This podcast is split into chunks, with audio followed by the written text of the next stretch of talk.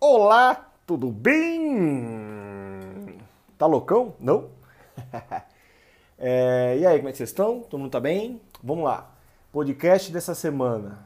Tô meio puto, tô meio acelerado. Vamos ver se eu consigo organizar as ideias. Vou trabalhar com algumas metáforas, algumas analogias, algumas alguns sarcasmos, né? Vamos ver se vocês pegam as referências. O nome desse podcast é O Faraó Arrependido. Volta o cão arrependido, com o seu osso ruído e as orelhas caídas. É, não é não. Eu acredito que todo mundo já leu ou já ouviu a história, já assistiu o filme da Disney do Moisés, né? A história, a passagem bíblica, né? Que Moisés está no Êxodo, o livro do Antigo Testamento, se não me engano, no Êxodo, né? Moisés liberta os escravos do poder do faraó no Egito, se não me engano, é o Ramsés II. É o Ramsés II? Acho que é. é. E os escravos são os hebreus, é o povo hebreu. Essa história é uma história, é um clássico, é uma verdade, né? Dizem, né, os historiadores, tudo, o próprio povo judeu, que é descendente de hebreus e tudo, e óbvio, né? Peço aqui a licença e peço é, que não se incomode, não se ofenda, né? Na verdade, as analogias não é para em nenhum momento faltar o respeito com o povo hebreu, o povo judeu também, né? Uh, já imaginou se essa história do faraó, dos hebreus se passassem numa época assim no Brasil, em algum lugar do Brasil? Gente, vocês não vão acreditar. Nesse exato momento eu estou olhando da minha varanda, para variar, para as nuvens, e eu estou vendo dois olhos e um sorriso, um smile. Eu não sei se isso é bom presságio ou é algum tipo de cogumelo que eu comi hoje. Eu não me lembro. Eu comi estrogonofe, pode ser algum alucinógeno. Enfim, meu Deus, que aleatório no meio do podcast. Uh, hoje eu gravei alguns vídeos curtos no Instagram, depois eu vou subir no Facebook, né? Eu estava na, no meio de uma arrumação de uma faxina, foi meio que um desabafo e eu acredito que eu vou voltar com o canal do YouTube ano que vem. Preciso de alguns equipamentos mais específicos, né? Até vou conversar com alguns alunos para pedir algumas dicas, né? Eu não tenho experiência nisso. Já imaginou se essa história do faraó, dos hebreus se passasse no dia de hoje? Como seria? Ou se a gente levasse algumas curiosidades, algumas características do Brasil para o antigo, o antigo Egito, né? nessa época do faraó, do, dos hebreus, de Moisés. Eu fico imaginando, esse vai ser o podcast mais aleatório possível, ou então vai fazer muito sentido na cabeça de vocês. Eu fico imaginando assim, o faraó, né, é, toda a escravidão que ele promoveu, toda a tortura, mortes, né, pessoas na construção dos templos e pirâmides da, do Antigo Egito. Uh, eu, particularmente, sou apaixonado pela cultura egípcia. Eu não apoio a escravidão, pelo amor de Deus. Né? Essa história eu não gosto. Eu gosto da questão filosófica, das artes, da astronomia, de toda a cultura deles. Não apoio nenhuma forma de escravidão.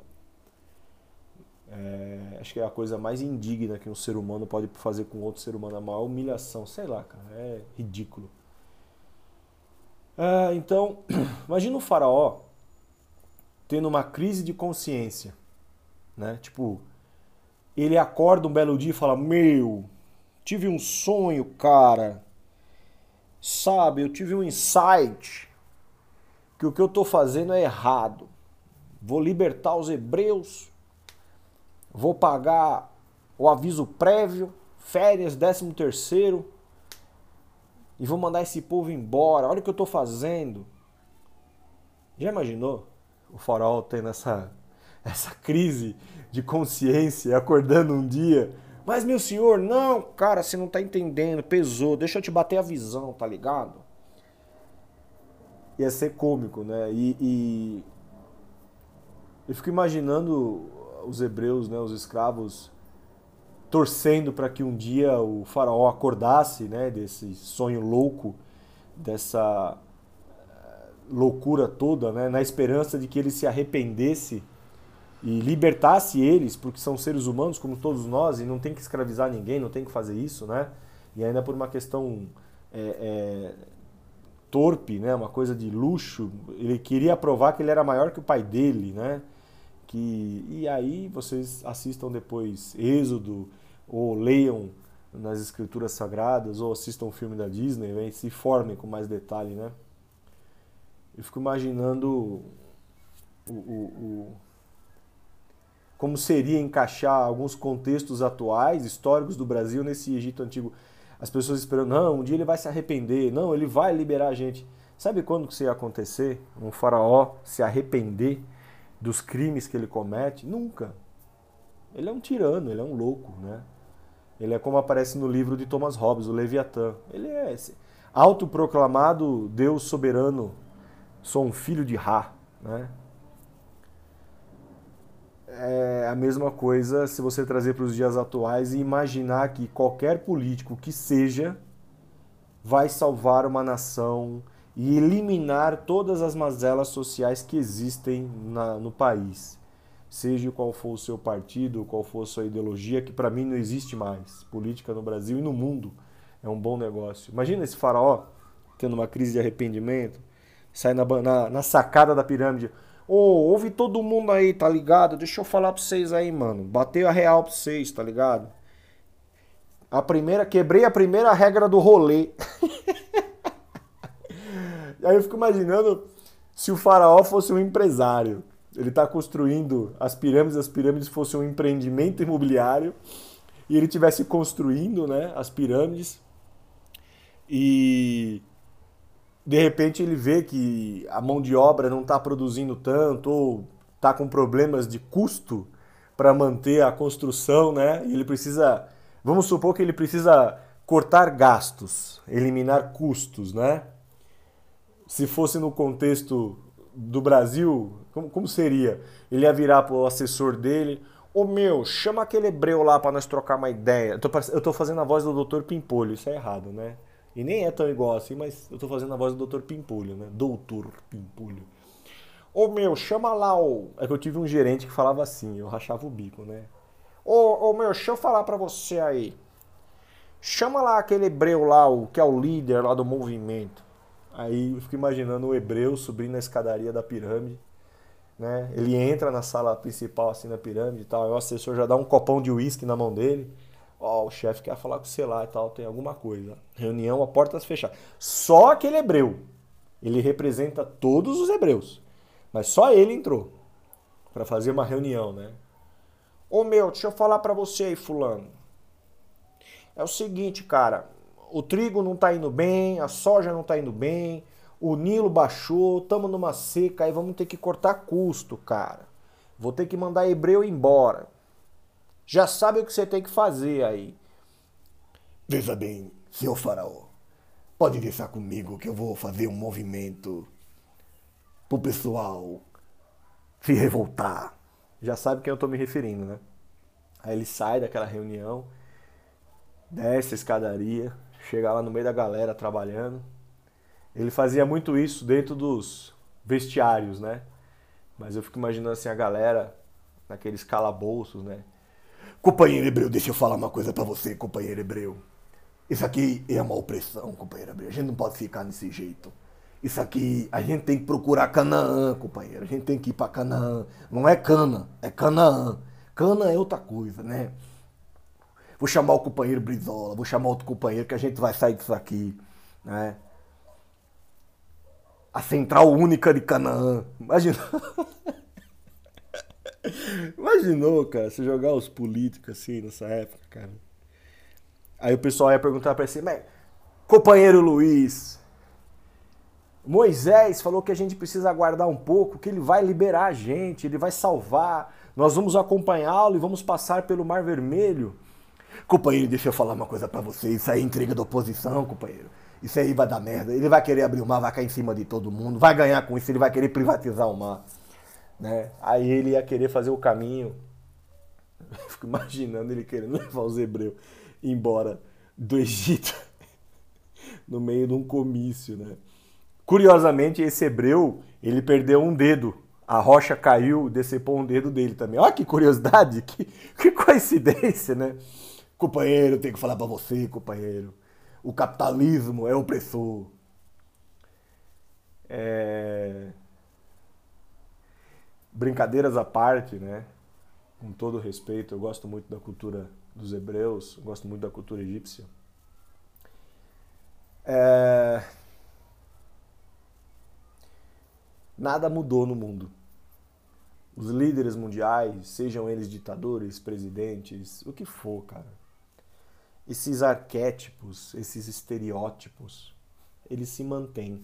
Hoje de manhã eu gravei um pequeno vídeo e falei disso, que é um colega estava conversando comigo. Ele falou: o sistema que todo mundo adora falar, ah, o sistema é opressor, o sistema é cruel. O sistema é conveniente. A cada líder que assume o sistema, ele altera as leis de acordo com a sua conveniência e das pessoas que elegeram ele. Eu não digo as pessoas por um processo democrático, as pessoas que colocaram dinheiro nessa eleição. Né? Imagina um, um, um faraó louco por construção, por engenharia, no meu governo, eu fiz muitas pontes e muitas estradas. Mas Faraó, estão agredindo e violentando as mulheres, as hebreias. Porra, estrupa, mas não mata. Não tivemos um, um faraó em São Paulo que fazia isso, né? Eu roubo, mas faz. É. São estereótipos, são arquétipos. Isso você pode jogar é, na mitologia grega, você pode jogar na mitologia nórdica você joga o próprio Império Romano, quando você pega um livro de história ou um documentário que trace mais ou menos o perfil dos imperadores romanos, eles eram verdadeiros déspotas, né? abusavam do poder, faziam um monte de loucuras, é, completamente insanos. Né? É, Calígula foi um imperador, se eu não me engano, é, Marcos Augusto, não sei quem, Marcos Aurélio, enfim. César é o nome que se dá ao imperador, ao título do cargo, né? Roma vivia com esgotos ao céu aberto, com um monte de problema, pestes, doenças. E vocês viram aquele filme Gladiador com o Russell Crowe e o Joaquin Phoenix. O filme é ótimo, é um clássico, né? É... Roma completamente corrompida pelo poder, pelo dinheiro, com um monte de problemas, e o cara foi fazer jogos no Coliseu. Vamos aos jogos! E aparece ele distribuindo pães para a plateia, né? Por isso daí vem a expressão pão e circo, que é o que muita gente denomina o carnaval. Eu não tenho assim, ah, você não gosta de carnaval? Não, eu não gosto. Mas eu não tenho a menor é, é, capacidade, poder para proibir as pessoas de não pular carnaval. Cada um sabe o que faz da sua vida. Quer pular carnaval? Vai pular carnaval. Se joga lá, dança, brinca. Só que todo exagero traz consequências. Esse ano tá aí. E no ano que vem, as pessoas vão alegar que elas querem pular carnaval porque elas querem extravasar esse ano. Sendo que muitas delas contribuíram para a epidemia. Lógico, os dirigentes já sabendo do que ia acontecer, em vez de suspender, aí eu ouvi uma pessoa: Você é louco? Você acha que o cara vai suspender o carnaval no Brasil? Então a gente paga o preço da nossa suposta liberdade. Eu ouvi uma frase essa semana sobre isso. Liberdade cobra responsabilidade. Ser livre é saber onde o seu direito acaba e começa do outro. Ser uma pessoa totalmente livre é ser responsável pelas suas escolhas, aceitá-las, lidar com elas. As pessoas só querem escolher coisas boas. Já imaginou o faraó nos dias de hoje, assim? Tipo, um faraó ministro da economia, há uns anos atrás. No meu governo eu vou fazer um plano, um plano econômico, né? A gente vai conseguir contornar a, a inflação, né? Só sei que vai ser assim, né? Um faraó economista lançar um plano monetário para depois se candidatar a presidente. Mais uma alusão. Descubram as referências. Eu não vou ficar. Tem uma que é óbvia, né? Mas... Veja bem, companheiro, isso é intriga do faraó, companheiro. Eu fico imaginando essa cena, já pensou que louco, cara? Companheiro Abraão, não faça isso. Nós temos que se reunir, nós temos que partir encontrar Canaã. É um povo que sofreu muito, cara. Foi muito perseguido, né? Diversas vezes. Uh, e são detentores de, um, de uma grande sabedoria, de um grande saber da vida, teológico, filosófico. É, eu nunca tive a oportunidade de ler o Torá, né, o, o Alcorão. Eu, não, não, você pode comprar esse livro numa livraria, mas assim, não acho legal. Eu acho legal você receber o convite para aprender, para estudar. A mitologia, né? o próprio monstro Leviatã é um demônio que aparece na mitologia judaico-cristã. Né? Uh, hoje é dia 27 de outubro. Eu vou falar a mesma coisa que eu vi, que eu falei no vídeo de manhã.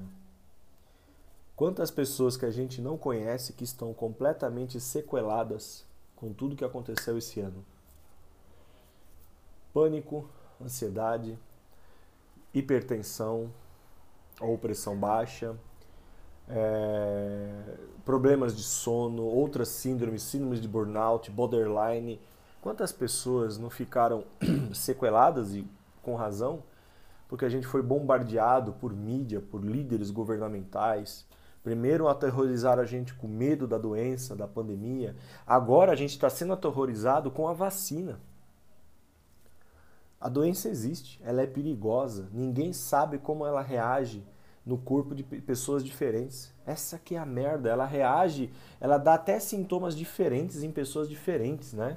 Fica muito difícil de você rastrear essa doença a gente não sabe se ela foi um acidente de laboratório, a gente não sabe se ela foi algo premeditado, a gente não sabe se ela veio de uma situação infeliz quando começaram a consumir animais selvagens e eles consomem porque eles não têm o que comer. Porque eles passam necessidade. Tem a questão esotérica, tem a questão estética, mas eles passam necessidade. Né? É, é, é, é, e o problema não é o povo daquele país, é os governantes daquele país. Né? E não me venha com essa de que ah, não tem nada provado. Eu vi tanta gente brigar, tanta gente arrumar confusão, perder a amizade, falar besteira sobre remédio. Uma hora podia cloroquina, outra hora não podia. Um monte de gente falando isso é loucura. Essas mesmas pessoas nunca leram a bula de um Buscopan. Qualquer, qualquer remédio que você tomar em exagero te faz mal. Buscopan, por exemplo, baixa pressão, cara. Se num ato de desespero você tomar lá meio vidro, você estiver dirigindo, você apaga, cara. Dependendo da sua fisiologia, do seu organismo, você apaga, velho. Dipirona, Novalgina, olha, mais um micropênis passando com a sua moto. Eles compensam com o escapamento. É, é, é, é, tipo, sabe, em 2016 uma apresentadora famosa de uma emissora grande falou: Nós temos a cura para chikungunya e zika vírus, remédio de tal. Ah, mas a doença é diferente. E você lá sabe se a doença é diferente? Você está acreditando no núcleo midiático. E meu irmão, você ainda não entendeu que as notícias são construídas, são baseadas em interesses políticos e econômicos? Não existe neutralidade nesse país em relação à mídia, meu irmão. Tem emissora de TV que já foi adquirida pelo governo desse país. A culpa não é da população do país, antes que algum bobão de plantão me acuse de xenofobia. A culpa é dos dirigentes. A prova de que o, que o país deles sofre tantas ou mais mazelas como a nossa é os dirigentes. Agora a gente está nessa tortura de que estão querendo obrigar uma vacina. Já tem médico revoltado. Tem um vídeo que eu assisti, programa Pânico Jovem Pan na hora do almoço. Ele é um neurocirurgião, tá no YouTube, tá no Facebook, no site da Jovem Pan. Ele falou o seguinte, um estudo recente que saiu nos Estados Unidos. A letalidade do Covid é 0,3%, segundo ele e esse estudo a margem de perigo, sei lá, de, de reações adversas que a vacina pode dar, essa vacina aí, para o Covid, 5,7%. Quase 6%. Vê bem, o índice de letalidade do Covid, 0,3%. Ele é mais perigoso para pessoas em situações de risco, né? Pessoas com diabetes, hipertensas, com obesidade, pessoas de idade. Mas muita gente nova com a saúde perfeita partiu, faleceu. E também não me venha com essa de que você acredita nos números, meu amigo. Não dá. Teve gente que foi atropelada e no laudo estava suspeita de Covid. Teve aluno me confidenciando que parente faleceu no hospital com câncer o médico atestou suspeita de Covid e sumiu do hospital. Não se achou ele mais no plantão, não se achou ele no dia seguinte, não se achou nos próximos dias. Sumiu. E não foi um aluno, não. Foram vários. Ninguém morreu mais de AVC, de pneumonia, de ataque do coração. Não estou dizendo que a doença não existe e não é perigosa. Lá é. Mas em nenhum momento eu vi coveiro falar: a gente vai fazer greve porque não tem mais onde enterrar cadáver, a gente está exausto. A gente não viu, e eu cacei no YouTube, vídeos flagrantes de coveiros e pessoal que trabalha em serviço funerário. Não tem, cara. A gente via na hora do almoço os caras abrindo cova. Isso é técnica de Joseph Goebbels, ministro da comunicação, marqueteiro do Hitler, para aterrorizar a população. Curiosamente, próximo à eleição, os números começam a cair. Ah, gente, pelo amor de Deus. Tem gente que tá puta da vida por causa desses números que estão caindo agora e das atitudes do comércio reabrir, shoppings, futebol, né? Mas tá com raiva do remédio. Percebe que essas pessoas elas estão igual troncos à deriva no oceano? Elas, não, elas ainda não entenderam o que está rolando nos bastidores. Este país ao qual me refiro já comprou 10 ou 12, 12 empresas grandes no nosso país. Está comprando até estatais. O nosso país está sendo pirateado. Teve gente que virou para mim e falou assim: ah, não fala isso, ó, a vacina. Então, vai lá e toma. Ah, você é contra a vacina? Você também deve ser terraplanista. Não, não, não. Eu tomei vacina H1N1. Eu tomei vacina da febre amarela. Eu não tenho nada contra a vacina, nada contra remédio. Eu estou na esperança de uma vacina e de um remédio, mas eu não consigo acreditar numa vacina que até o presente momento não deu uma reação adversa. Em compensação, as da Europa já deram e eles tiveram a transparência de falar para o mundo: olha, nós tivemos um caso aqui, vamos suspender, vamos voltar, vamos estudar. Tiveram a transparência. E são laboratórios renomados. Muitos dos seus remédios que você tem no seu banheiro agora, se você olhar, tá lá. Não estou fazendo propaganda desse povo. A indústria farmacêutica lucra e lucra bilhões anualmente. Mas são remédios renomados. E são produtos de higiene pessoal. Abre lá a sua dispensa no banheiro lá que você vai ver. Como da noite para o dia essa vacina não apresenta uma reação diversa. Então o organismo do brasileiro é X-Men, né? A gente é mutante, a gente deve ser feito de, sei lá, mano, é, super evoluído, né? Umbrella Corporations, não deve ser. Eu não consigo confiar num país que escravizou e usou a sua população como mão de obra barata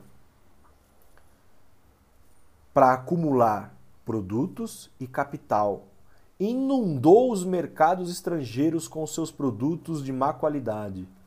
Tem vários níveis, tem várias linhas de produção. Tem primeira linha, segunda linha, mas inundou os mercados de países estrangeiros, de grandes potências. Parte do lucro desses países veio para ele. Eles acumularam riquezas como é que você consegue confiar numa política, numa liderança que usa a própria nação como mão de obra barata para produzir muito, para vender, para acumular capital, para começar a pilhar, que é o que um pirata faz, pilhar outros países, inclusive o nosso, que é um país que tem um potencial de crescimento enorme, tem mão de obra e tem muita matéria-prima. Veja para onde está indo o arroz, o trigo, a soja, os laticínios, a carne. Está proibido lá. Saiu a notícia esses dias. Proibido que a população consuma animais selvagens. Eles estão importando carne da gente. Isso é bom? Não sei. Até a hora que eles comprarem o frigorífico. Até a hora que eles chegarem no dono do frigorífico e mostrar uma maleta com bilhões, com milhões, ele fala: "Ah, tô vendendo". Só que o que eles vão ganhar depois são bilhões, zilhões em cima da gente. Estão entrando no nosso quintal e a gente não tá nem aí. A gente está vivendo uma guerra ideológica como se alguém entendesse alguma coisa de esquerda, de direita. E o pior, ninguém está disposto a abrir mão dos seus individualismos e assumir um cargo público, um cargo político e guiar a nação. Você está vendo essa onda de candidatos a vereadores, essa patifaria? É uma piada atrás da outra. Os caras fazendo gracinha, os caras fazendo piada.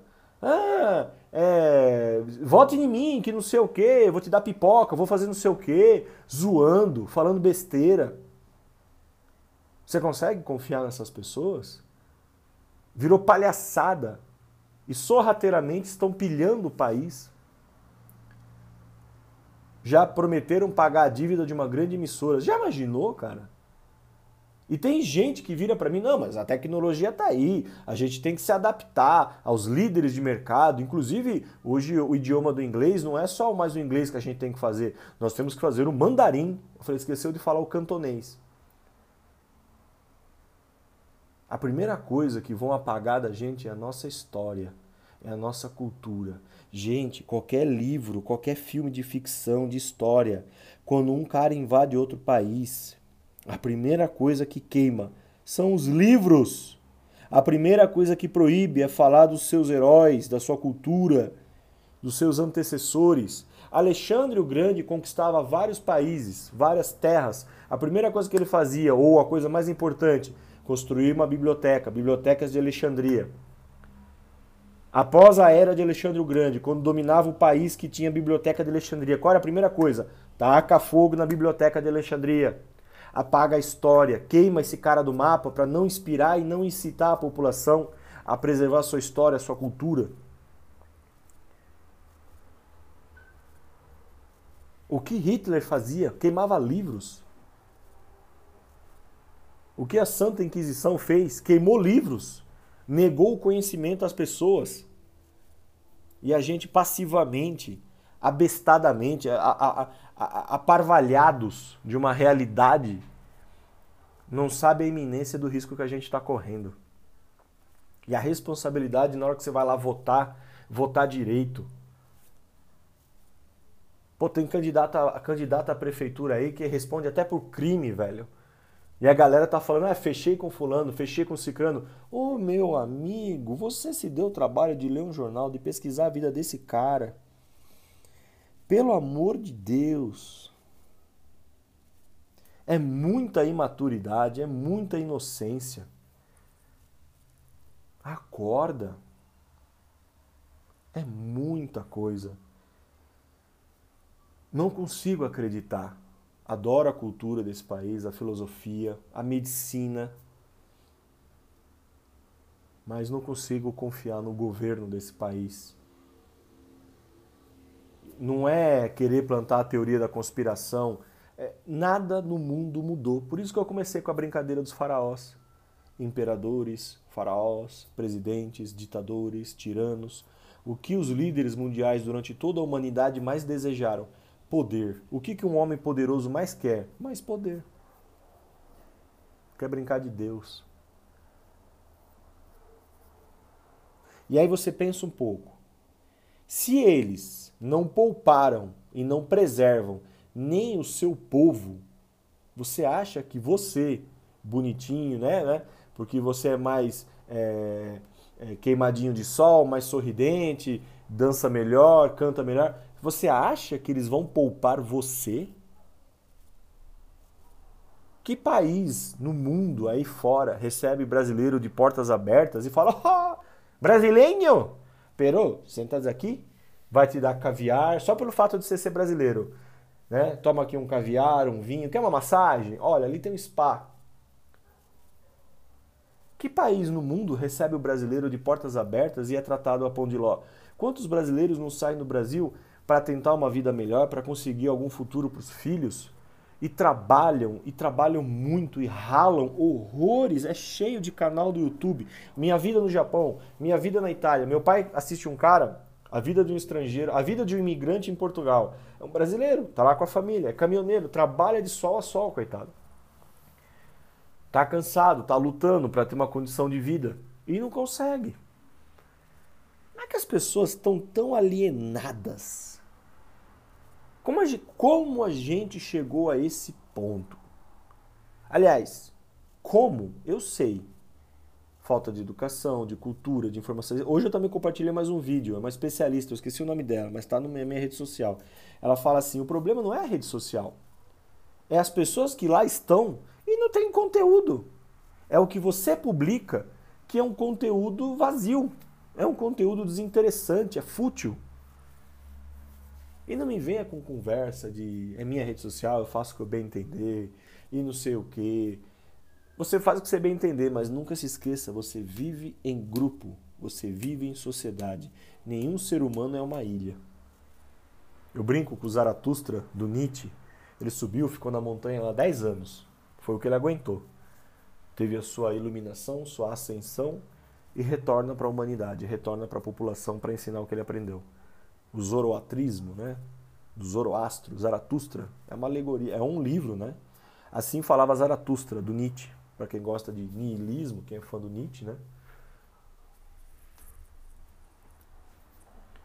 Eu, particularmente, não domino. Se eu falar assim, qual é o conceito do niilismo? Não sei. Eu sei que é meio negativo, é meio. A mim rouba a minha esperança. Quem gosta, beleza. Tá difícil, tá difícil. Olha que ponto a gente chegou. A gente foi manipulado, acondicionado e aterrorizado com a doença. Usaram algo tão sério, usaram algo tão triste para controlar a gente.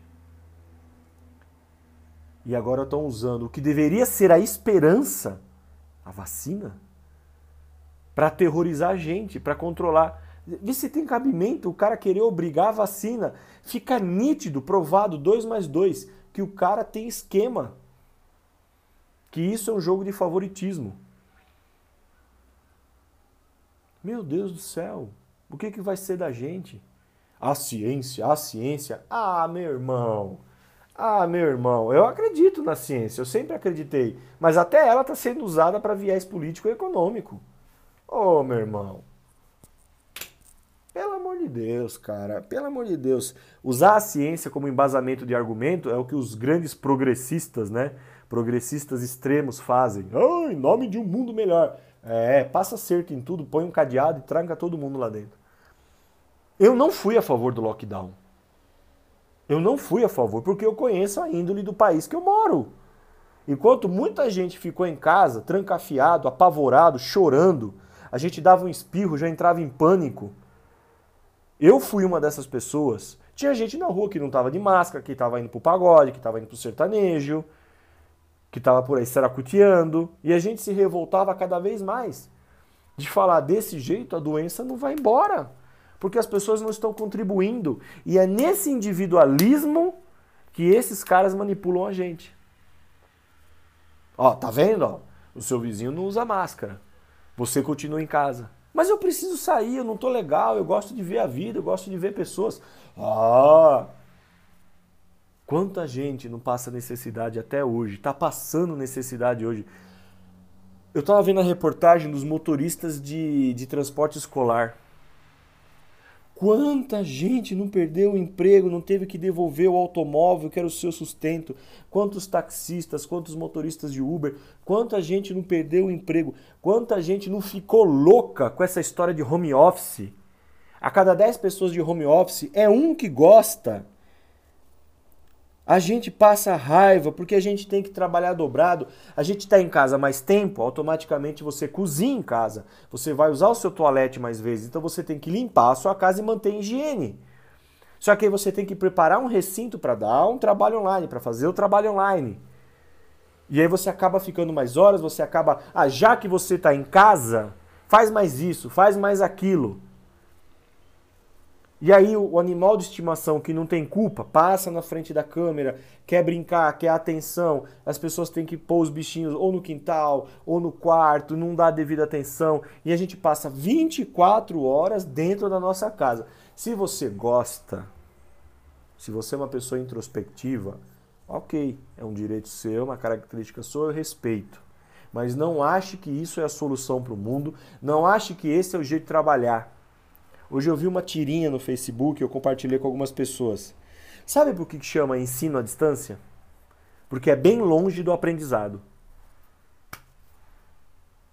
Pô, você está falando isso é um tiro no pé. Não é um tiro no pé. Eu sou um professor de sala de aula. Cara a cara, giz, lousa. Se alguém não gostar disso, paciência, eu vou pagar um preço. Se eu me vender a essas novas tendências, ó, bacana, eu vou ter um cargo garantido. Tudo que eu ganhar de salário, eu vou gastar com remédio, porque eu não vou ter estômago. Eu não vou conseguir me iludir, me enganar. E quem diz que consegue, na, extravasa de várias maneiras. Compras, bebidas, drogas, terapia, sei lá, exagera em outras coisas, agride o vizinho, agride a esposa, agride o animal. Não tem, gente, não tem. Se você gosta, se você é uma pessoa introspectiva, a pandemia foi uma oportunidade de mercado para você. Invista nisso. Cai de cabeça, aproveita. Mas a maioria das pessoas não. Nós evoluímos milhares de anos convivendo em sociedade. Se a gente não tiver o confronto, o cara a cara, a convivência, vai ser totalmente digital. Vocês perceberam o que a internet está fazendo. Na internet a gente tem poetas, políticos, psicólogos, é, historiadores, críticos de futebol. Todo mundo entende tudo na internet. É um mundo de mentiras, de faz de, faz de conta e de ilusão. de ilusão. É aquele filme de Steven Spielberg, jogador número 1, um, Ready Player One. É uma crítica do diretor a essa realidade virtual e a iminência do que está para acontecer. E as pessoas vão. Ah, ai, a globalização, as novas tecnologias. Deixa eu ter celular, tablet, deixa eu ter 500 mil contas. Meu Deus do céu. Meu Deus do céu. Eu trabalho com pessoas assim, eu conheço pessoas assim. A pessoa não para cinco minutos para conversar com você um assunto mais aprofundado. A pessoa não sabe jogar um baralho de carta, a pessoa não sabe fazer um café, a pessoa não sabe ir no mercado com você, sabe? É um negócio surreal, é um choque cultural, ideológico, de gerações, assim, absurdamente. E, e, e quem fala, ah, a nova geração vai mudar o mundo, caramba! É porque ainda não aprendeu que todas as gerações têm as suas qualidades e os seus defeitos. E a cada geração parece um pêndulo. Ela vai para um lado e volta para o outro. Ah, você falou que não era a favor do lockdown. O que, que a gente faria? Lockdown vertical. Grupos de risco, idosos, pessoas cardíacas. Porque do que adianta um lockdown que o filho, o sobrinho, o neto, o adolescente saía escondido e ia para um baile funk? Que lockdown é esse? Que lockdown é esse?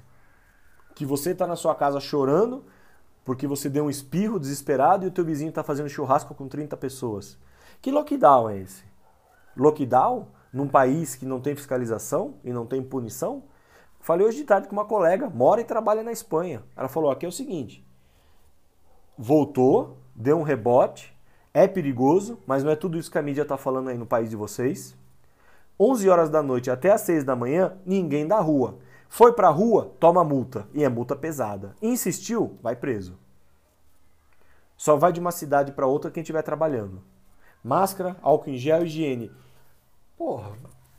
Porra. E aqui? E aqui? E lá é um país de primeiro mundo, Espanha. Não tem lockdown. Eles estão na segunda onda. Aqui no Brasil, a segunda onda vai começar numa quarta-feira de cinza de 2021. Porque até o carnaval não vai ter segunda onda. Os números baixaram. Que eu nunca confiei nesses. Para mim nunca foi aquilo tudo. E para mim também não é só isso agora. Eu tô ali na mediana.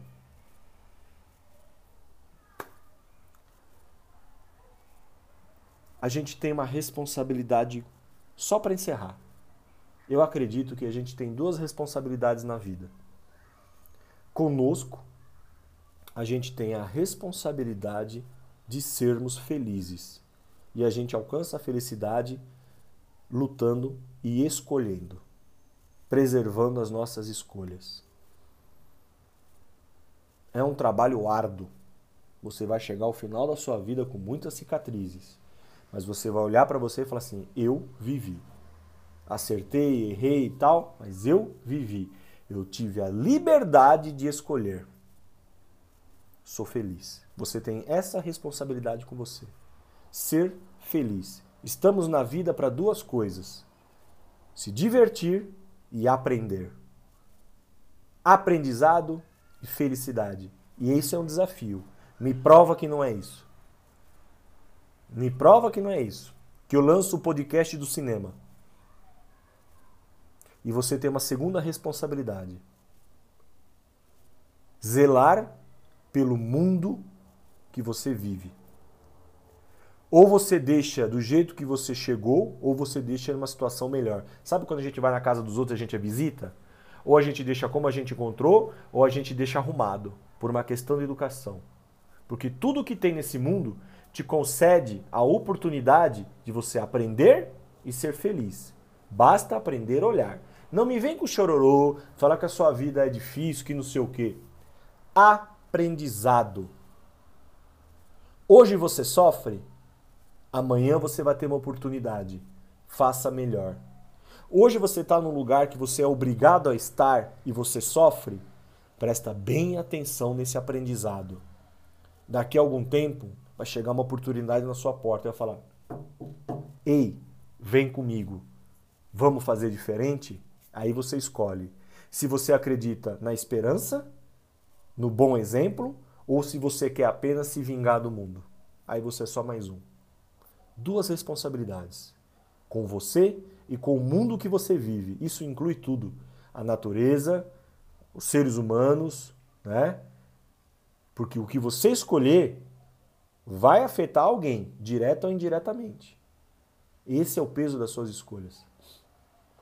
E o que você passa hoje, seja bom ou seja ruim, é fruto das escolhas de muitos outros. E a maneira como você enfrenta isso e como você supera isso é fruto das suas escolhas. Tudo gira em torno do livre-arbítrio. Quer ajudar alguém no livre-arbítrio? Dê bons exemplos, dê educação, dê as boas ferramentas para que aquela pessoa, quando ela for escolher, ela seja sensata e leve a sua existência em consideração. Eu não vivo sozinho, eu vivo com mais pessoas. Aquilo que eu escolher para mim tem que ser bom para mim e bom para essas pessoas. Altruísmo, autossacrifício, sacrifício do seu ego e das suas individualidades. Será que a gente está preparado para isso? Meus amigos e minhas amigas, obrigado mais uma vez, uma ótima semana. Dúvidas, sugestões, curiosidades, parcerias, né? Quer fazer um podcast comigo aí, falar umas groselhas, falar umas besteiras? chama lá na rede social, faz uma pergunta, tira sua dúvida. De novo, só para concluir mesmo, as minhas observações, as minhas reflexões não generalizam pessoas e grupos. Eu sei que as exceções existem e elas são especiais, elas são essenciais, porque senão o mundo já tinha parado. São essas exceções que fazem o mundo girar ainda. Se você não se você se considera uma exceção, não se ofenda. Por favor, estamos acima disso. Abraço, um beijo no coração, fiquem todos muito bem. Tchau!